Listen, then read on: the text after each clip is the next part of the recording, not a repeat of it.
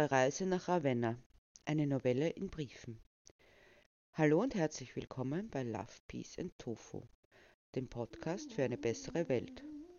Um eine bessere Welt zu erreichen, sollten wir auch an uns selbst arbeiten, was bedeutet, dass wir uns kennen sollten.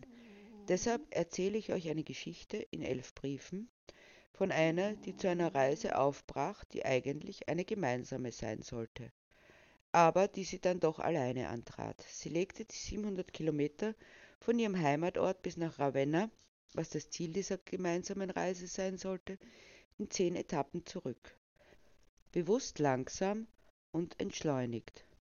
Zunächst hadernd mit dem Schicksal, das sie ungerecht behandelt hatte, um dann immer mehr über die Liebe, das Miteinander und das Leben nachzudenken, um immer mehr zu verstehen. Novelle deswegen, weil die Rahmenbedingungen oder die Rahmenhandlung ist die Reise. Doch innerhalb dieser Reise geschieht das Eigentliche. Und ich lese euch heute den ersten Brief vor. Unsere Reise nach Ravenna, Brief 1. Für dich, der du an meinen Wünschen Anteil nimmst. Ein letzter Blick aus dem Fenster. Noch bin ich da. Doch ich bin bereit aufzubrechen, bereit, unsere Reise nach Ravenna anzutreten. Wobei diese Reise als unsere zu bezeichnen, zeugt von einem gewissen Zweckoptimismus, denn du kommst nach, hast du gesagt. Du kannst heute noch nicht aufbrechen, hast du gesagt. Du müsstest noch drei wichtige Dinge erledigen, bevor du aufbrechen könntest. Ich respektiere das, ungeachtet der Tatsache, dass ich mir wünschte, du könntest mitkommen, einfach mit mir mitkommen. Andererseits sind wir doch unentwegt auf der Reise, auf unserer Lebensreise. Seit unserer ersten Begegnung sind wir immer wieder ein Stück gemeinsam gegangen. Doch diese Reise nach Ravenna, diese wäre unsere erste reale gemeinsame Reise gewesen. Seit dem Moment, wo wir uns zu dieser Reise entschlossen haben, freue ich mich darauf und ich lasse mir diese Freude auch nicht durch die Tatsache trüben, dass wir sie nun doch nicht gemeinsam antreten. Du kommst nach, hast du gesagt, nur noch die paar Dinge erledigst du, dann kommst du nach, so schnell wie möglich. Um dir nun dieses Nachkommen zu erleichtern, habe ich die Reise in zehn Etappen unterteilt, die 700 Kilometer nach Ravenna aufgeteilt auf die nächsten zehn Tage so dass ich jeden Tag so circa 70 Kilometer zurücklegen werde. Heute werde ich bis Dächernskirchen fahren. Außerdem werde ich die großen Straßen meiden und ausschließlich Landstraßen benutzen, denn nicht nur, dass ich es dir leichter machen möchte, nachzukommen, ich möchte, wohl zum ersten Mal in meinem Leben, soweit ich mich erinnern kann, eine unserer Reise als solche erleben. Normalerweise sehe ich eine Distanz zwischen meinem Ausgangspunkt und dem Ankunftsort, den ich anstrebe, als nichts weiter als ein Hindernis, das es so schnell wie möglich zu überwinden gilt. Ich bin schon sehr gespannt, wie sich das anfühlt, diese unsere Reise als Reise an sich zu genießen, hier zu bleiben, in dem Moment, in dem Atemzug, so wie ich es bisher nur bei dir konnte. Nicht wie sonst, wenn sich meine Gedanken mit nichts anderem als mit der Ankunft beschäftigen, wenn ich mich über die Distanzüberwindung, die notwendige Distanzüberwindung ärgere, weil ich sie als bloße Zeitverschwendung empfinde.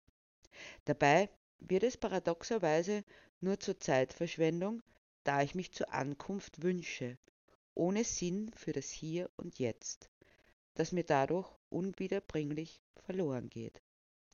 Wie viel Lebenszeit wir doch verschenken.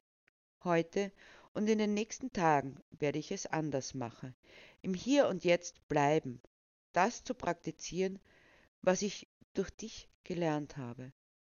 Und es gelingt mir auch nach wie vor nur bei dir. Warum ist es mir bloß nicht möglich, das mitzunehmen, hineinzunehmen in den Rest meines Lebens. Eine kleine Weile noch, dann werde ich unterwegs sein. Glaub ja nicht, dass ich das Wegfahren verzögere.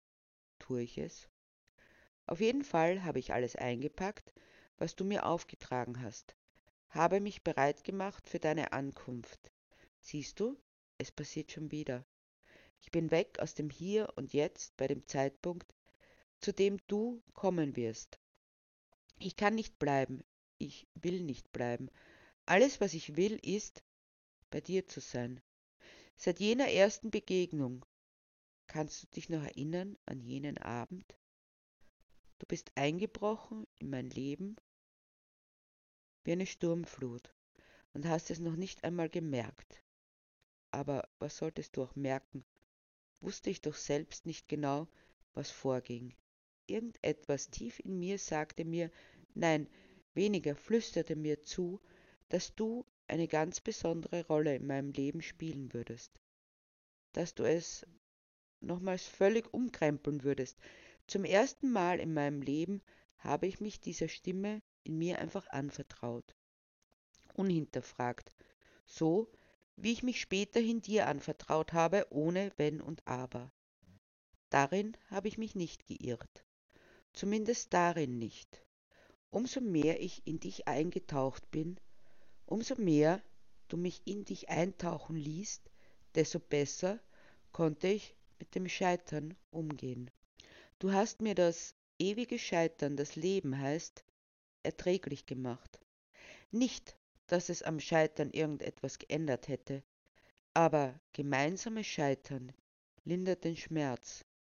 Doch der größte Schmerz unter allen ist der, erkennen, anerkennen zu müssen, dass ich dir nicht helfen kann, genauso wenig wie du mir helfen kannst.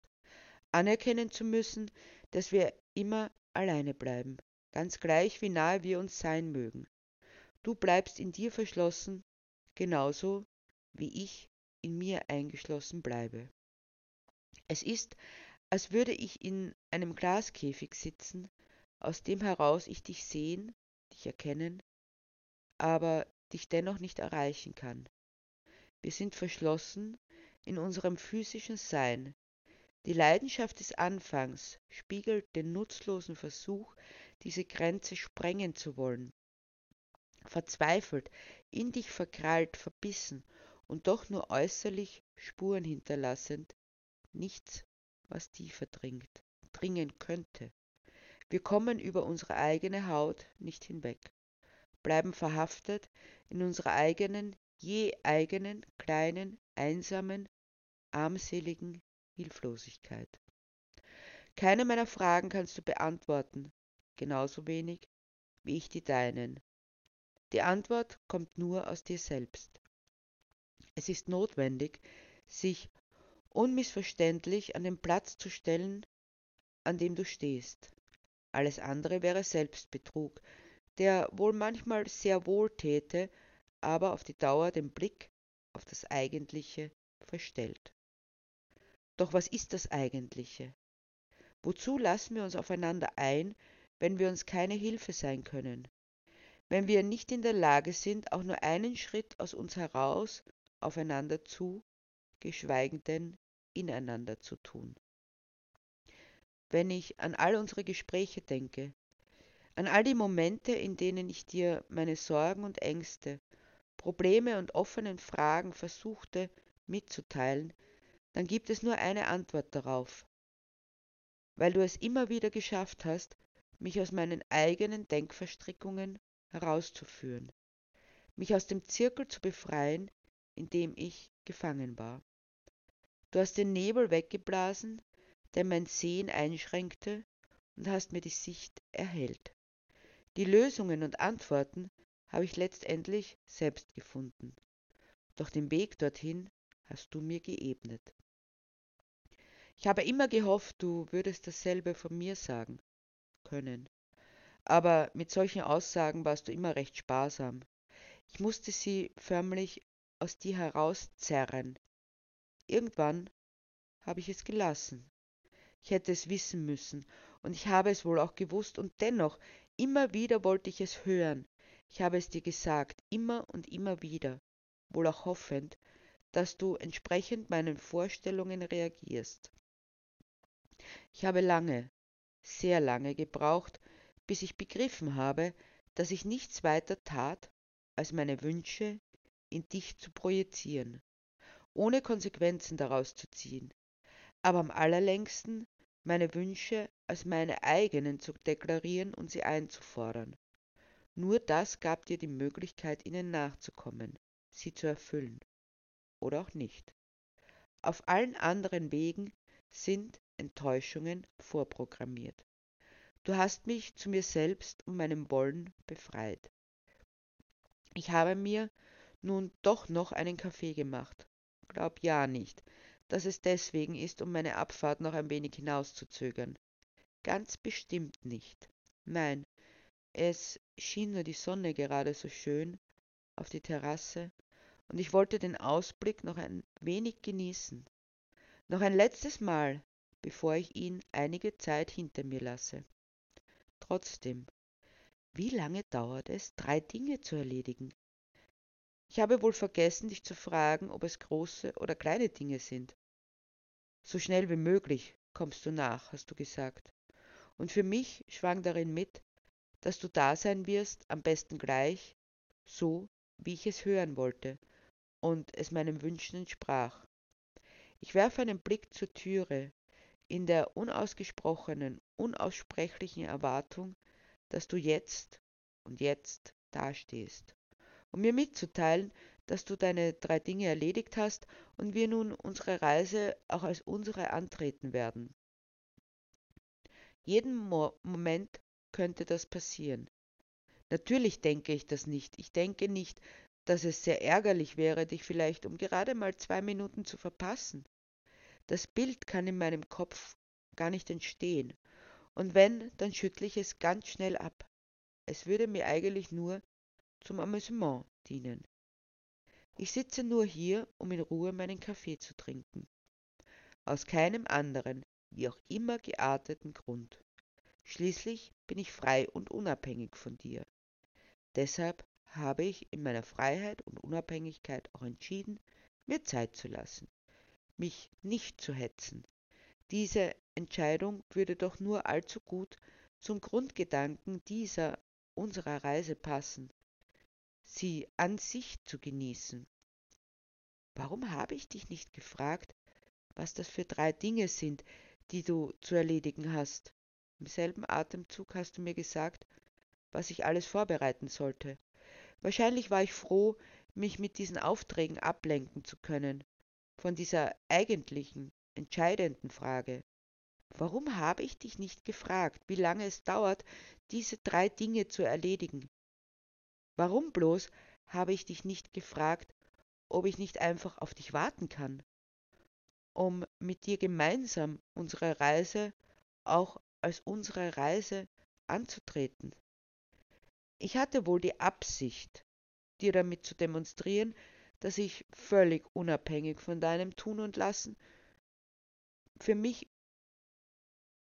über mein Tun und Lassen entscheide. Wem wollte ich etwas vorspielen? Dir? Du kennst mich viel zu gut, um das zu glauben, doch gleichzeitig respektierst du mich so sehr, zu sehr, um mir das nicht zuzugestehen. Mir?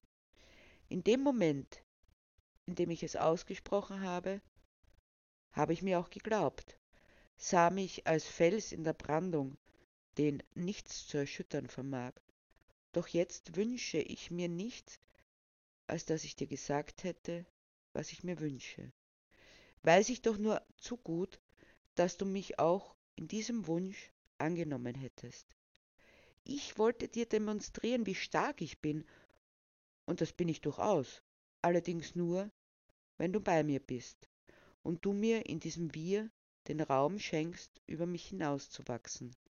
Raum und Sicherheit, ich selbst sein zu dürfen.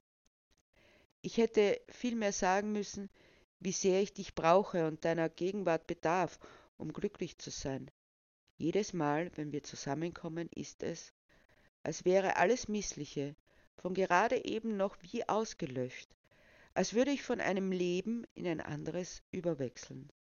Das eine, das Banale, das eben so läuft und funktioniert ohne besondere Höhen und Tiefen, gleichförmig und unspektakulär.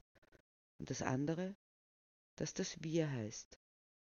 Indem ich über mich selbst hinauswachse, indem ich mich, angespornt durch deine Liebe, frei bewegen und entfalten kann. Dementsprechend tief ist auch immer der Fall, wenn ich aus dem Wir heraus in das normale Leben wechsle, trist und langweilig erscheint es mir. Alles könnten wir erreichen, alles und noch viel mehr. Aber was ist es, was ich erreichen will? Ich weiß, was ich mit dir erreichen will. Doch was will ich mit mir, für mich erreichen? Habe ich drei Dinge zu erledigen oder zumindest eines? Nichts habe ich für mich. In dir will ich auch das erreichen. Natürlich ist es ungerecht, diesem anderen Leben gegenüber, aber ich bin gar nicht bestrebt, gerecht, sondern ausschließlich bei dir zu sein. Ich will natürlich nicht, dass du das weißt, denn ich würde damit den letzten Rest meiner Souveränität einbüßen, aber habe ich das nicht sowieso schon längst? Du bist der Ausgangspunkt und das Ziel meiner Wünsche. Ich fahre jetzt los und werde ungefähr in zwei Stunden in Dächernskirchen sein. Dort kannst du mich antreffen, zumindest heute. Wenn du kommst, ist es gut. Wenn nicht, ist es auch gut. Aber bitte, komm so schnell wie möglich. Wie lange kann es bloß dauern, drei Dinge zu erledigen, von der, deren Wünsche du siegelst. Zwischenstopp. Ein erstes Ankommen von einigen weiteren.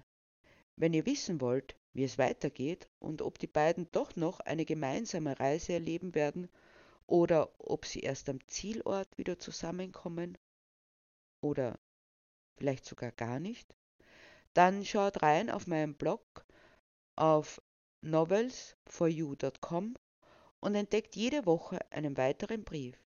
Noch besser ist es natürlich, den Blog zu abonnieren.